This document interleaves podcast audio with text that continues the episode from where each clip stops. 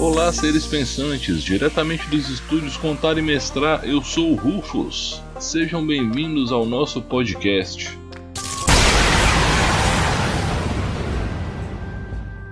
Dando sequência para nossa maratona de podcasts, hoje eu quero falar com vocês sobre propostas de jogo dentro de cada sistema. Parece um negócio meio sem pé nem cabeça, né? Só que assim, cada sistema de jogo traz uma proposta em si e essa proposta ela precisa ser sacada pelo jogador e pelo mestre também.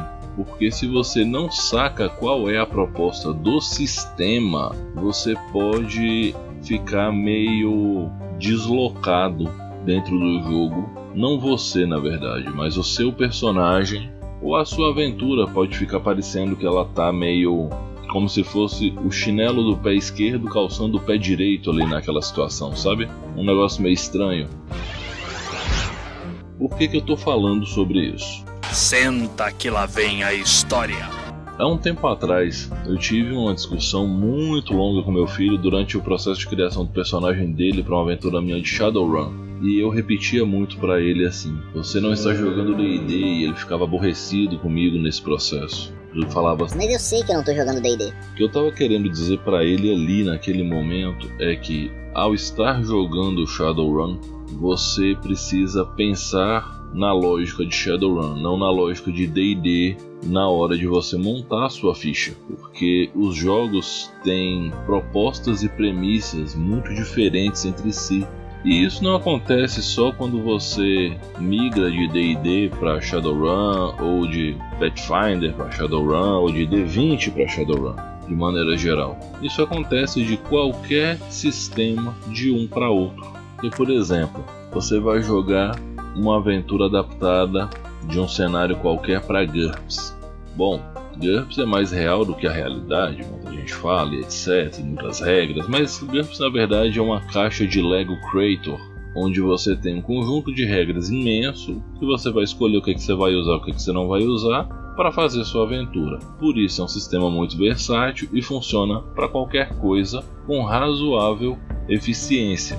Aí você fala, Porra, então eu vou adaptar D&D pra GURPS. Beleza, o cenário você faz a adaptação sem nenhuma diferença. Só que D&D, quanto o jogo, se aplica a Pathfinder, se aplica a Tormenta 20, isso se aplica a Old Dragon, são sistemas gamificados, como diria o meu amigo Bruno Moraes.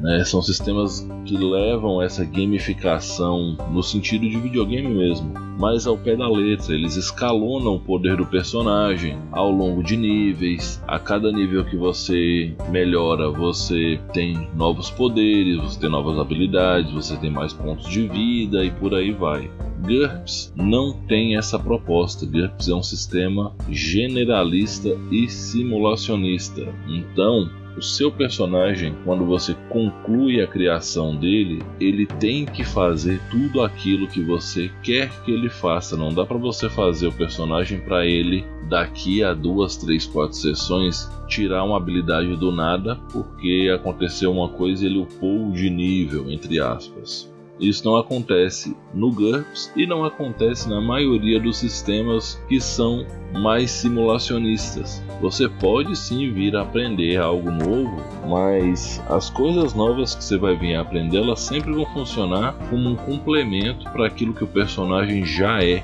Então, isso acontece em Shadowrun, isso acontece em GURPS, isso acontece em The Dark Eye, isso acontece em vários outros sistemas. E isso não torna esse sistema nem melhor nem pior do que um sistema que ele é gamificado, como é o caso de um D&D, de um Pathfinder e tantos outros por aí. São apenas premissas e propostas de jogo diferentes entre si. A mesma coisa vale quando você chega pela primeira vez num sistema narrativista. Quando você vai jogar Blood and Honor ou Sétimo Mar ou Violentina pela primeira vez, você fica meio que perdido, porque o seu personagem ali, ele tem toda uma complexidade que ela é muito profunda do ponto de vista narrativo e às vezes mecanicamente ele não tem nem tanta coisa para fazer. Só que o sistema não possui essa proposta de complexidade mecânica. Na verdade, a proposta proposta dos sistemas narrativistas, do ponto de vista mecânico, ela é ser o mais simples possível, para que os jogadores possam desenvolver a história através dos eventos de interpretação e narração da história.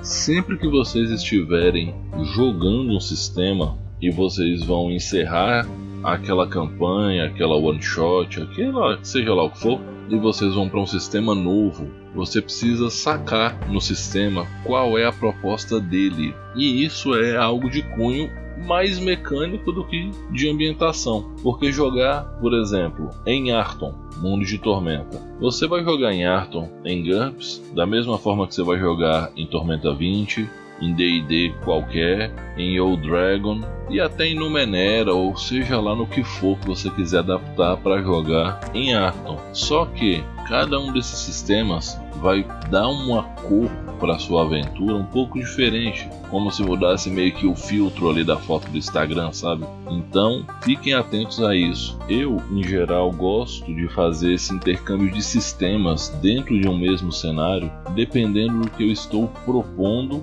do meu grupo ali naquele momento. Quando eu quero jogar uma campanha mais longa e que tenha uma tendência a ser mais épica e menos compromissada com o pé na realidade, eu tenho tendência a caminhar para os sistemas da família do D&D, da família D20. Atualmente o sistema que me, me supre as necessidades de maneira bem bacana é o Pathfinder segunda edição. Quando eu vou jogar algo que tende a um one shot ou uma aventura curta e eu preciso que os personagens funcionem da maneira mais ampla possível, eu parto para um sistema mais generalista. Nesse caso, eu vou partir para GURPS. Afinal, o GURPS é um sistema que eu jogo há muitos anos, eu domino ele muito bem e eu consigo auxiliar o pessoal a criar os seus personagens da maneira que fique dentro do que o jogador quer fazer, mas que ele se encaixe bem dentro da proposta que eu estou fazendo de aventura. Quando a coisa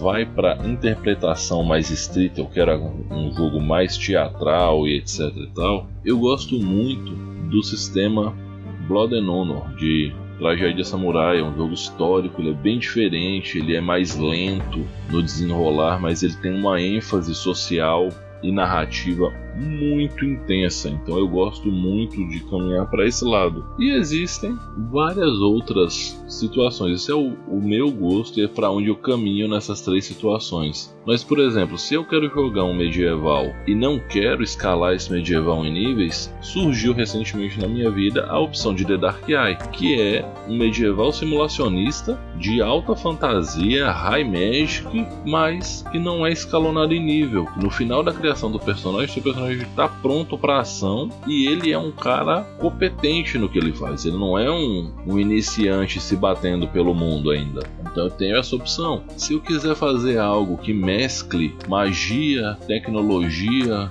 vários tipos de conceito e muita exploração, mas muita exploração mesmo, eu tenho uma paixão em particular por Numenera nesse caso. O Numenera é um sistema que não é nem sobre interpretar, nem sobre combate, nem sobre simular realidade. Numenera é sobre descoberta. Já que o jogo é sobre descoberta, o cara que criou esse jogo, que é um gênio chamado Monte Cook, ele moldou o sistema de forma que ele a todo momento instigando os jogadores a explorar mais e a testar as coisas que eles descobrem. Testar cegas mesmo, empirismo raiz. E isso é muito, muito, muito bacana. E é o que eu digo, é a proposta do jogo. A proposta de Numenera é a exploração, entendeu? Da mesma forma que a proposta do D&D, via de regra, na maioria dos cenários, é a construção de uma história épica que siga os moldes da jornada do herói e que faça com que o seu personagem saia lá da vila dele e no retorno, no final, ele seja um grande herói que venceu os mais variados desafios e perigos e hoje é uma pessoa muito mais incrível e completa do que ele era naquele momento que ele saiu.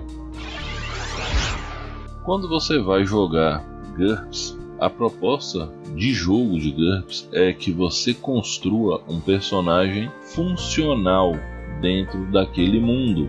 O cara, quando termina o processo de criação de ficha de um personagem de GURPS, ele tem que ter uma pessoa factível dentro daquele cenário. Porque quando a gente fala em simulacionismo, simular a realidade, muita gente se prende ao realismo literal daqui da Terra de onde a gente vive. Então, teoricamente, não daria nem para você criar um elfo numa aventura de Senhor dos Anéis. Só que se você der uma flexibilizada nesse raciocínio meio quadrado aí, der uma polidinha nas arestas, você chega a um ponto em que cada mundo tem seus conceitos do que é ou não necessário para sobreviver e para que você seja uma pessoa útil dentro daquele mundo. Então, um mundo preso numa era glacial, um cara que saiba caçar, pescar no gelo, etc e tal, é o mínimo para que ele sobreviva ali, né, no medieval de era glacial, para ser mais exato. Se você tiver numa situação num planeta parecido com Tatooine de Star Wars, você precisa saber utilizar armas, falar duas ou três línguas de outras raças alienígenas. Provavelmente você vai ter que lidar com uma agricultura bizarra ou com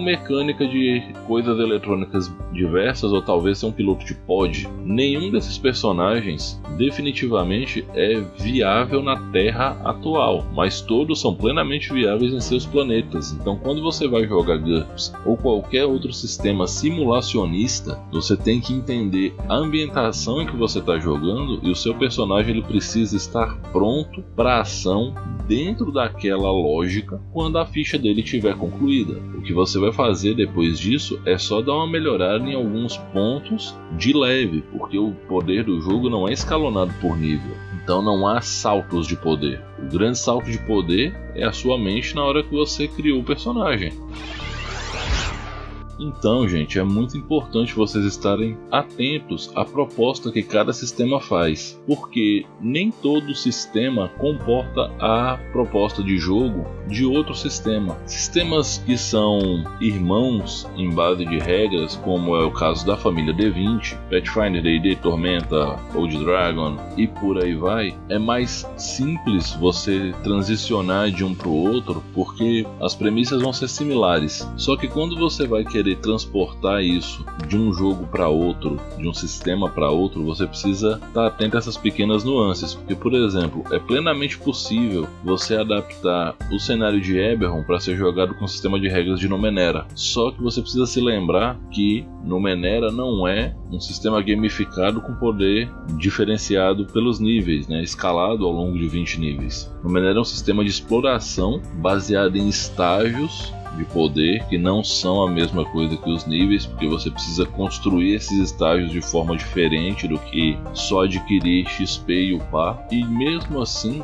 um personagem de estágio 1 em Numenera, ele já é o que ele deve ser. Ele não vai modificar seu caminho de evolução quando ele passar para o estágio 2 ou 3, como acontece com as ramificações dos níveis 2 ou 3 do D&D quinta edição. A mesma coisa vai acontecer se você pegar Vampiro à Máscara, cenário de Vampiro à Máscara e jogar ele para Call of Tulu. As coisas vão mudar bastante, porque enquanto Vampiro à Máscara ele traz a premissa de você ser uma criatura sobrenatural, atolada numa fossa emocional, por assim dizer, porque tem toda uma complexidade de humano versus besta e uma coisa existencial socialista ali e tudo mais, e além disso toda a política vampírica, Call of Cthulhu é sobre você descobrir que existem seres tão poderosos, mas tão poderosos que você é menos que um, uma formiga para eles, e você lidar com o fato de que simplesmente você está jogado nesse meio disso e você vai ficando doido no processo. É, em Call of Cthulhu não tem muito, muita solução não, você vai endoidando, endoidando, endoidando. Então assim, são dois jogos de horror, são dois jogos diferentes demais entre si. Dá para você adaptar um no outro sem nenhum problema. Só que você precisa entender que a proposta desses sistemas é diferente. Então, mesmo que você jogue Vampiro em Call of Cthulhu, não vai ser a mesma coisa de você jogar Vampiro em Vampiro. E eu poderia fazer várias outras comparações de pegar um sistema X com uma proposta e adaptar para outra. Lembrando que, por incrível que pareça, é sempre menos trabalhoso você adaptar qualquer cenário que tem um sistema devotado a ele, como é o caso de Call of Cthulhu, World of Darkness, The Dark Eye, Shadowrun, Numenera e por aí vai. Você pegar esses cenários desses jogos e você jogar num sistema que ele é só um sistema genérico sem ambientação pré-definida, como acontece com GURPS, com Fate, com 3DT, com Savage Worlds, o Codex of Reality, Sistema Dharma e por aí vai, então nesses casos você vai ter menos choque, mas ainda assim haverá um choque de proposta de jogo. Lembrem-se disso, porque o cenário ele traz uma proposta narrativa, só que o sistema traz a proposta do jogo. É o que eu chamo de o jogo e o jogo dentro do jogo.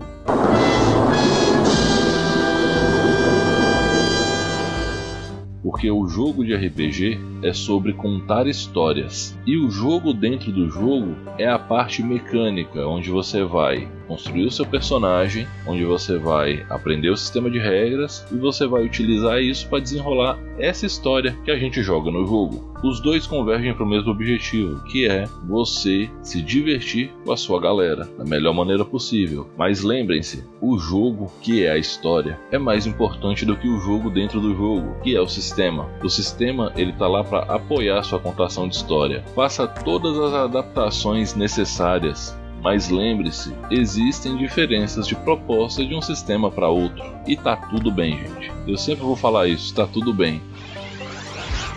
Bom, eu vou ficando por aqui. Deixem aí nos comentários, seja no Instagram, no YouTube, no e-mail, no Enco, ou seja lá onde for, o que, que vocês acham disso, se vocês concordam, discordam e porquês, né? Vocês podem me mandar uma mensagem no direct do Instagram, no arroba contaimestrar, vocês podem me mandar um e-mail no contaimestrar.gmail.com. Vocês podem comentar no vídeo do YouTube que vai estar tá lá. Vocês podem me deixar uma mensagem no Anchor também. E eu vou ficando por aqui, como eu sempre digo no final, respeitem-se, divirtam-se, dividam o lanche, usem álcool gel. Mais uma vez, respeitem-se e divirtam-se. Eu sou o Rufus e esse foi o podcast do Contar e Mestrar. Um abraço e até a próxima.